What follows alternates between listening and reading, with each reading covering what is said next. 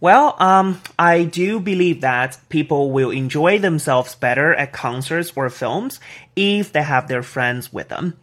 Um, this is because they can totally spread the joy. For example, at concerts, when they're super excited, they will like to sing along with a singer. They will like to wave and even scream. So with their friends around, it can totally create a very nice atmosphere, you know, where they can spread the joy. And besides, if they go together with their friends, it can create beautiful memories uh, for all of them. So in the future, they can easily talk about this experience and try to relive the uh, the wonderful moments. So in this case, you know, more joy is created. Therefore, I think people will better enjoy themselves if they go to the concerts or films with their friends.